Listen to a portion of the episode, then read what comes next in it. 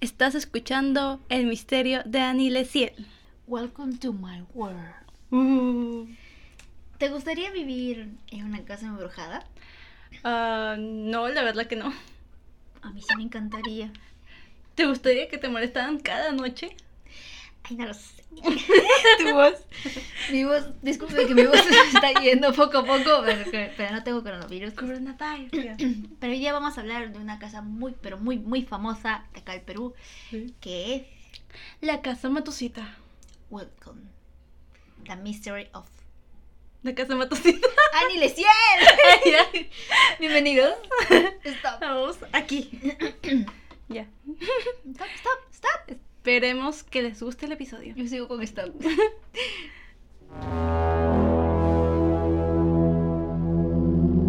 Bienvenidos a El Misterio de Anilesiel.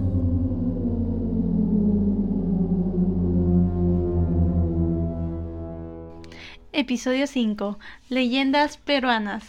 Bienvenidos a El misterio de Annie Leciel. Yo soy Eni. Y yo soy Leciel. Uh, Como dice el intro, vamos a hablar sobre leyenda- leyendas peruanas. y en este caso vamos a hablar sobre La casa Matusita. Uh. Bueno, el inicio de esta leyenda se dio en el agosto de 1753. Se dice que una mujer de ascendencia persa llamada Parvanea llegó a Lima y se instaló en la me- mencionada casa. En el pasado ella se dedicaba a la sanación de enfermedades incurables. Una sanadora. Una chama. No mentira. Nunca realizó hechizos malos para hacer ah, obviamente daño a las demás personas. A pesar de eso, en julio de 1754, la Santa Inquisición la tomó presa y la torturó hasta que admitió, obviamente obligada, ser seguidora del demonio. Qué malos. Siempre el demonio. Fue así como Parvanev fue condenada a morir al- en la hoguera en octubre de 1754. No sin antes lanzar la maldición sobre la casa. Según los archivos que se cuentan en la historia del Perú, la leyenda, a partir desde esta maldición, se dice que la casa estuvo condenada con los fantasmas. O embrujada. Ujú. Tu, tu, tu. Comencemos con las teorías. Bueno, las leyendas serían. Bueno, tenemos una, tres leyendas sobre una familia. Eh, luego de, la, de esa maldición, como dijo Ciel, la casa se mantuvo deshabitada hasta el siglo XIX, época en la que una familia de japoneses se mudó allí. Luego de su reconstrucción, se dice que es a partir de ese momento cuando la maldición comienza a tomar vida o a cobrar muertos. Hay distintas versiones de este hecho sangriento y macabros ocurridos con la familia.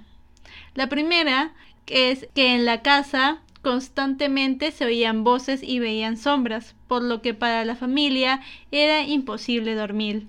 Dormir. La situación se hizo tan insostenible que el padre comenzó a enloquecer y maltratar a sus empleados, física y psicológicamente. Hartos de estos tratos y de los Hechos paranormales sucedidos, el mayordomo y la mucama decidieron realizar una ceremonia macabra en la que el patrón fue descuartizado. Wow.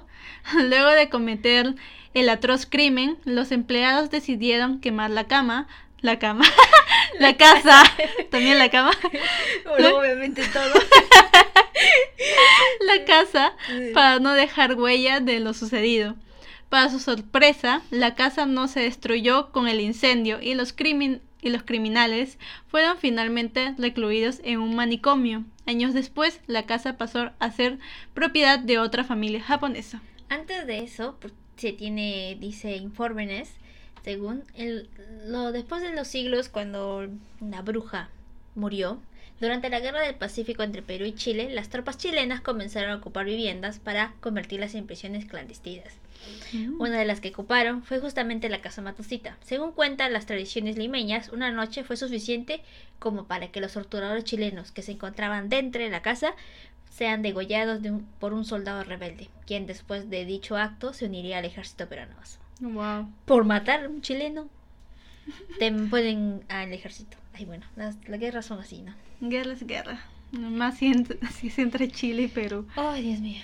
Bueno, la segunda versión se parece más a una escabrosa telenovela mexicana. ¿Te imaginas? Entrando. La. Rosa de Guadalupe en versión peruana. Maldita lisiada, maldita bucama. Te metiste con mi esposo. Bueno, sigamos. El padre llegó a casa y encontró a su mujer en la cama junto a su amante. Uy. Frente a esta situación, agarró un cuchillo, que no sé de dónde lo habrá agarrado, lo descuartizó. Los vio bajo de la cocina. Sí, agarró lo un vio bajo de la cocina, lo cogió y lo descuartizó al pobre. Un cuerpo no se puede descuartizar con cuchillo.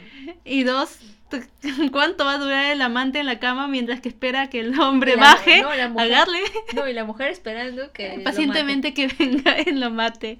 Bueno, tenía que ser leyenda. Bueno, sí, y regó los miembros de la pareja asesinada por cada rincón de la casa, ¿ok? Oh my god. Luego, cuando llegaron sus hijos y vieron la espeluznante escena, el padre decidió matarlos. Finalmente, trastornado por lo que acababa de hacer, decidió acabar con su propia vida. Es que tenían los hijos la culpa. Sí.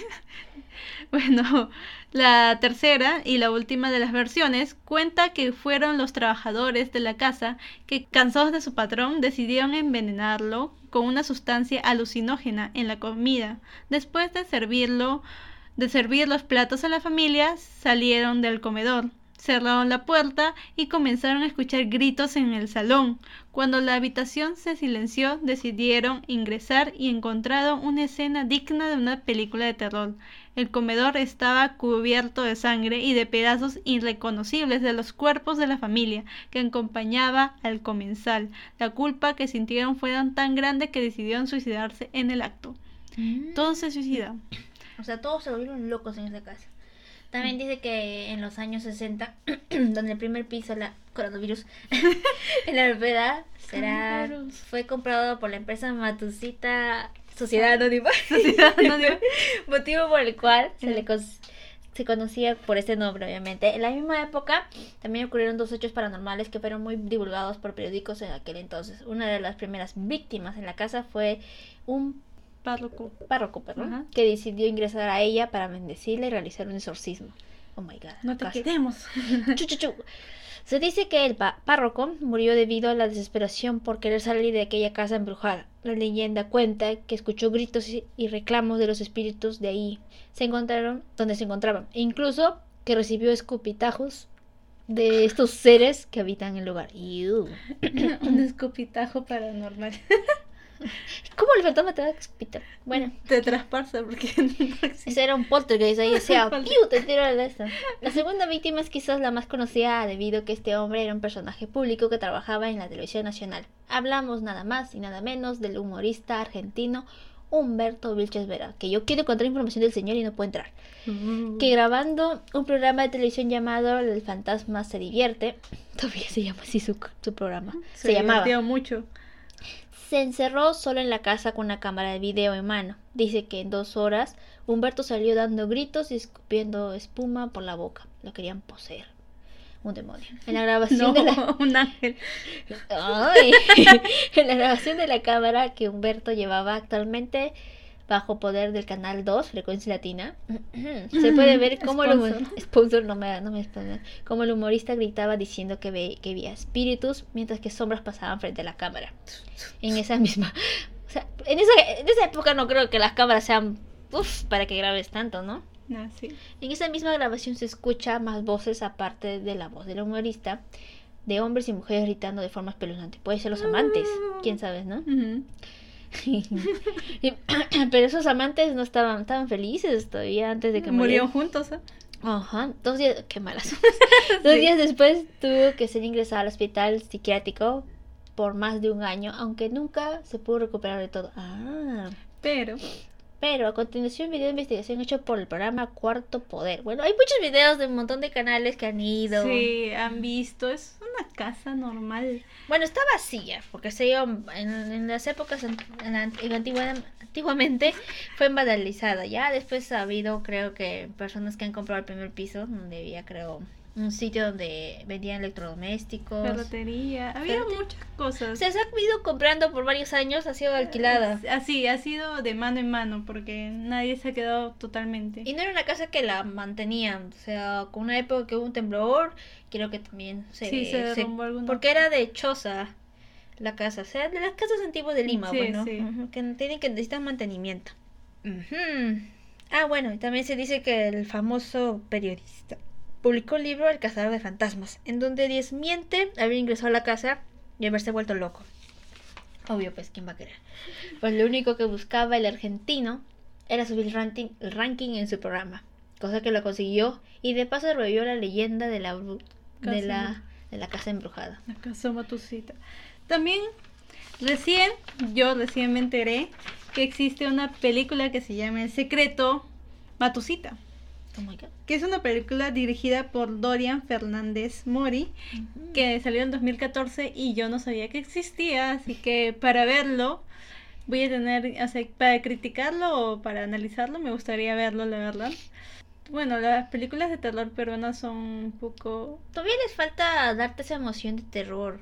Bueno, pero ahora hay una gran diferencia de películas de terror de la, de la ya no se asusta nadie. o No, es que antes te llenaba más con el suspenso de las Ajá, ajá, canciones ajá. o también de la historia. En cambio ahora te, te mete mucho screen, como que Eh, ta, mucho ta, ta, screen los y mucha sangre. Y a veces muchos mueven la cámara y que tú crees como que ¿qué estoy viendo? Es que eso también es una... ¿Cómo se dice? Estrategia. Eh, no, es una dirección de, para que se vea como si tú lo estuvieras grabando, como el... ¿Cómo se llama? Actividad paranormal. Las brujas de Blair. Ah, las brujas de Mm. Blair. Ajá, ¿no ves que tienen como cámara en mano? O sea, es una forma de, de ángulo que se toma en las Ah, cámaras. claro, y también el toque que también hay otras películas son de los zombies. De los zombies que, que también tienen cámara en mano y que están Como corriendo. ah, sí, porque es como que tú lo ves así, ¿no? como, como si estuvieras sintiendo. perspectiva, Pero ajá. eso todavía va, pero un poquito le falta, pero quién sabe, pues, ¿no? ¿Quién sabe? Porque hay Pero- buenas historias acá en Perú. Hay que, hay que verlo para, para verlo. Porque hay críticas que dicen que, o sea, tuvo un buen comienzo, pero al Final. ya al final o en la trama ya se volvió un poco más, Aburrido. o más aburrida. Entonces, yo me gustaría verlo, la verdad. Creo que, bueno, lo poco que yo vi en esa época, yo vi solamente tele, creo que los chicos se quedan en la casa, o sea, no salen, que es como una, una dimensión, creo que se quedan en la casa. No sé si No estaré hablando mal, pero sé. creo que sí. No Que eso sé, la pasa. verdad, pero sí me gustaría verla, a ver qué tanto miedo me da. Pero lo malo es que esa, digo, esa casa ya no existe, ya la Sí, sí, destruyeron. ya la destruyeron. Empezando, era una casa totalmente normal, la verdad, porque yo pasaba por ahí y pues no, no sabía mucho de... Me decían casa matosita, casa matosita, pero no te dicen dónde estaba. O sea, por lo menos yo no sabía dónde estaba. Es que la casa tampoco, es que lo malo es que, como habíamos dicho anteriormente, que en el primer piso estuvo utilizado por personas, pues. O O sea, era muy normal abajo y arriba era todo el desastre y las... Ay, no, pues a mí me daría miedo. Imagínate que, tú- voy al almacén de la tienda, o sea, estoy trabajando y, y escucho algo y yo, ay, no, yo me voy. Bueno, no soy medio, no soy miedosa, pero tú sabes que no soy miedosa, soy bien Pero curiosa. igual, pero igual, o sea, después de tanta descuartización, no, gracias. Sí, oye, pero ¿por qué tanta descuartización? Y con cuchillos, o sea, ya un cuchillo, un machete sería más Otras apropiado. pero otras teorías decían que por ahí creo que estaba como la morgue. Y o creo que también estaba un sitio de los policías que antiguamente torturaba a los delincuentes. Así decía, por ahí escuché que, que los hacían que los hacían gritar para que confesaran, bueno, antiguamente, en la época del terrorismo. Y Oh. este y todos creen que es por eso, que se escuchaban los gritos ahí en la casa. Ah, por eso los gritos, por esos, esos Ujú. sonidos raros. O sea que era como un eco, o sea, llegaba a esa casa porque como estaba abandonada y los que entraban por curiosos se escuchaba. Ah, Algunos también creen eso, bueno, los Puede que, ser, no, puede ser. los que no creen en las act- actividades paranormales. Eso, ah, sí, porque han habido un montón, infinidades de leyendas de eso y pues no se sabe exactamente qué pasó. O O sea, sea, se sabe que vivió esa señora que era era sanadora, pero no se sabe lo- o sea, lo demás no se sabe si es cierto o no. Ajá, porque puede ser que ella no haya sido bruja, porque si la han obligado, tú sabes cómo es la Santa Inquisición. Cada, cada mujer antiguamente que sea inteligente la acusaban de bruja. Ah, eso también. Eso es lo malo. Ese bonito como en, en el previsto del maestro hay una bruja que le escriben ahí en su en su nicho Y le escriben y le, y le ponen y le ponen como que era una bruja, dice que era bruja mala. ¿Ya? ¿Y, por Y- qué le ponen Ah, porque dice que cumplía los deseos. los Sorry, perros? los perros de ya viven vecina. lo paranormal. Sorry, mis vecinos. Pero así dicen, ¿no? Que hay una bruja en el presbítero maestro que te cumple los deseos. Pero ¿Y creo por que qué ya la no han cambiado. fuimos ahí? Sí fuimos, pero creo que no, en ese lado la han cambiado de sitio, porque dice que muchos ya le ponían velas negras, o sea, brujos ahora que existen los brujos, los- este, ya lo utilizan para el mal, pues. Porque otras personas dicen que lo ponían como de, igualito como el niñito Miguelito. Sí. Que me que hay en dulce, por maestro. cierto. Ujú, O sea, tiene esa costumbre de que tú le vas a rega- regalar algo, ¿no? Sí. Bueno, yo, yo también, a mí me cumplo un deseo. A mí también. O sea, eso depende de cada es darle- persona. Sí, o sea, es la creencia. Si tú crees en eso, es posible que te cumpla porque tú lo estás creyendo. Ujú. Tú lo estás diciendo con todo tu alma. Y lo que yo también me pregunto, dicen, ¿no? Que a, a la sanadora la mataron, ¿no? O sea, la pusieron en la hoguera. ¿Dónde, dónde quemaban acá? ¿En qué parte? Sí, ¿verdad? No sabía que aquí, uno, que existían brujas y dos, que las quemaban acá. O sea, en Porque Estados sé hay un que el, la Santa Inquisición está al costado del Congreso. ¿Ah, ¿ya? sí? Claro, pues. Eso es lo malo. bueno, ella es Ah, bueno, psicóloga, no. yo soy más del turismo. La Santa Inquisición al costado. Ay, ya, ya veo la... ya veo por qué tantas latas en el Congreso. Oh my god. Pero, o sea, está al costado. Ya, oh, ¿y dónde las quemaban? Debe ser Creo en el centro de Lima, debe ser. Según sé, lo poco que me recuerdo de mi historia que estudié, este, si no está la plaza, ¿De armas? plaza de armas de Lima, ¿no? Ya, ya, ya. Está la iglesia, el palacio de gobierno. Ah, ya, ya, ya, ya. Y hay como una iglesia, ¿no? Sí. Y dicen que hacían como la, eh, o sea, creo que la quemaban acá, o sea, está el Palacio de Gobierno, la iglesia, no, la Municipalidad de Lima y la iglesia, creo. Y la, y la mataban, bueno, la quemaban, quemaban? al frente de la iglesia. No. la Como ellas es- representaban la, La- el demonio, todas esas cosas, entonces, creo que algo así era. Una mujer no podía pensar en ese entonces. ¿Quién sabe? Porque también existe el mal, pues no, tú sabes que hay brujería mala. Sí, sí, brujería mala, sí, pero o sea, en esa época no sabías cómo distinguir a una persona inteligente de una persona que es inteligente y sabe de O quién brujería. sabe si esa mujer era una futura doctora. Exacto, y la mataron. Ah. Porque pueden utilizar hierbas medicinales y uno dice, ay, no, es una bruja. Ah, exactamente. Pues eso es injusto. Y otras leyendas urbanas que te sepas, Mari. Mm, otras, otras, otras. Tin, Ah, de los escribanos. ¿Escribanos? Creo que así se llama. Déjeme averiguar. Tú puedes a la otra. Escribano. Bueno, para ver, porque aquí también están mencionando los, los psiquiátricos o los manicomios. Tenemos hospitales, que es el Loaiza y el Emilio Valdizán, Mm. donde hay eh, psiquiátricos ahí adentro. Y era chévere, yo estudié en el Emilio Valdizán y se escuchaba una sirenita cuando uno de los pacientes escapaba. Imagínate un esquizofrénico y no y a todos los internos que estaban ahí los tenían que sacar porque es posible que era una persona agresiva. Oh my god.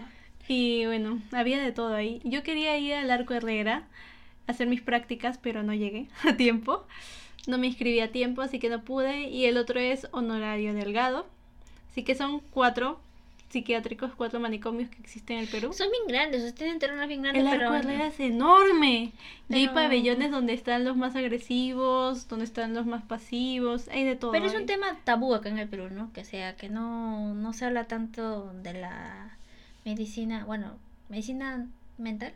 ¿Se Sí, dice así? sí. Salud ¿No? mental. Salud mental. O sea, no es En- en tanto. mucho- bueno, en casi toda Latinoamérica es Ujú. muy poco que se hablan porque piensas que si vas a psicólogo estás loco. Si vas bueno, a creen que los latinos somos muy felices. Pero es sí, mentira. todos somos felices. Nadie necesita el psicólogo. Psicólogo es para locos, dice.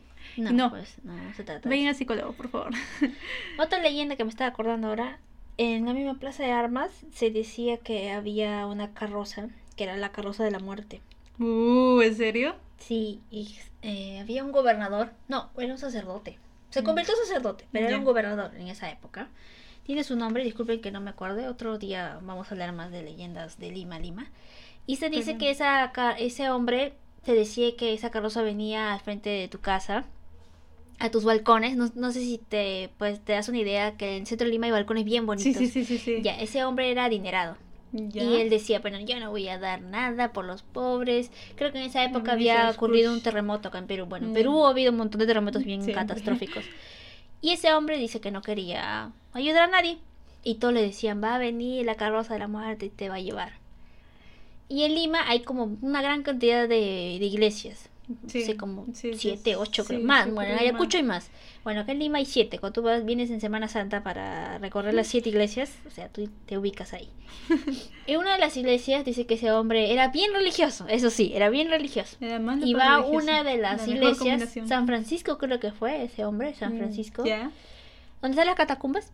Ya, ya, ya. Sí. Bueno, no me acuerdo. La- Creo que todas las iglesias tienen su catacumba, pero esa es Sí. la que uno puede entrar más, ¿no? Sí, no me acuerdo cómo se llama, pero sí entré. Eh, una de las iglesias que está al costado de ese está el banco el banco de la moneda del Perú este ese hombre dice que iba caminando y escuchó la carroza Ya.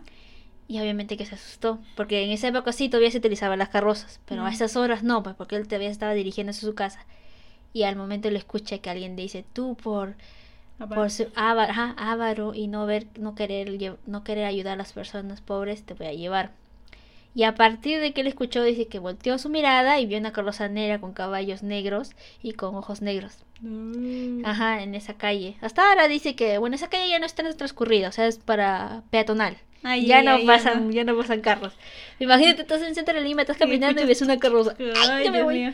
Pago lo que sea. Me voy corriendo. Y ese hombre dice que obviamente se asustó. Y a partir de ahí se volvió sacerdote. Y él repartiendo, repartiendo este dinero. Se volvió dadivoso y, y muy bueno. O sea, en Lima hay un montón de historias. De pues, historias, de las catacumbas que se decían, bueno, que las catacumbas eran utilizadas para los sacerdotes. O sea, ahí enterraban solo los sacerdotes. Pero hubo una Mm. plaga. Creo que fue la peste negra. No, acá no hubo peste negra. No. No, creo No. que- no. Solamente el COVID. No, fue, fue una enfermedad, creo que fue la rubiola, la rubiola. ya. Una época que o sea, todavía no había medicina, pues, ¿no? Tan actual como ahora.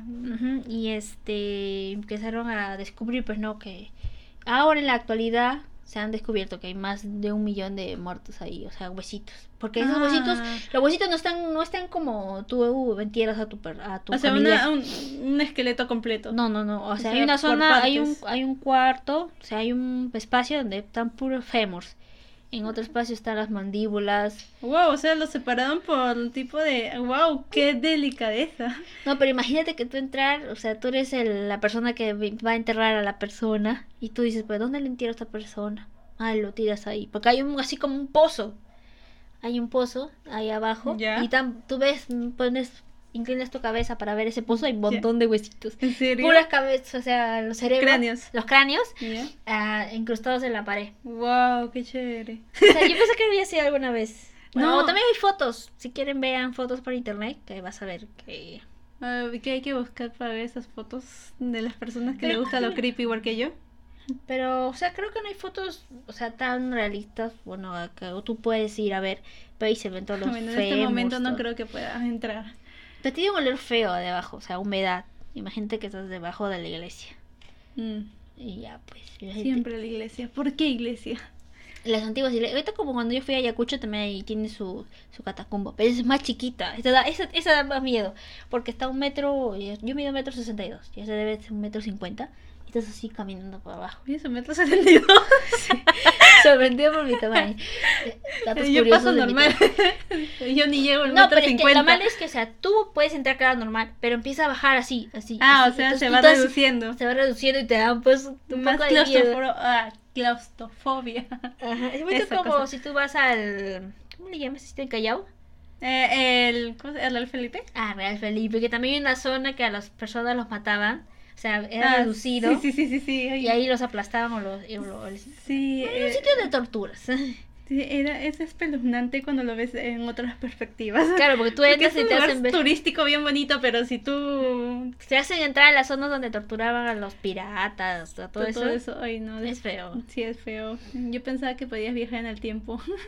Hay una, una película animada que decía que en el, pre- en el presbítero maestro estaba diciendo, en el Real Felipe podías viajar en el tiempo, bla. Eso me traumó de por vida. Ay, no, pero esa fue una zona para torturas, no era para que tú vayas a visitar. Bueno, ahora la han vuelto cara para visitas. Pero imagínate si llegamos otra vez a guerra. Ay, no, Dios mío. ¿Con quién? Y que se vuelve a abrir el... Las... eh, ¿Cómo le llama ese sitio? ¿Catacumba? No, donde torturaron a la bruja al inicio que estábamos hablando. Ah, lo que me dijiste. La Santa Inquisición. La Santa Ya Inquisición. me acordé, la Santa Inquisición. Imagínate que se abra. La iglesia. Que te jale los brazos. Ay, no. Que te jale la Le cabeza. tortura. Igual sí, que. Eso también, ese sitio era muy feo, que te torturaron. O sea, ahí, ahí todavía hay muñecos. Eso es lo que no me gustaba. Cuando entré esa vez a, a la Santa Inquisición, hay muñecos con la cara así todos de Así dolor. matábamos a la gente hereje. Y eso era, y, y imagínate que eso era, era dirigida por la, por la iglesia. Iglesia católica. Mm, Dios mío, demasiado sádicos. sádico, sí, exacto. Bueno, sádicos no, bueno.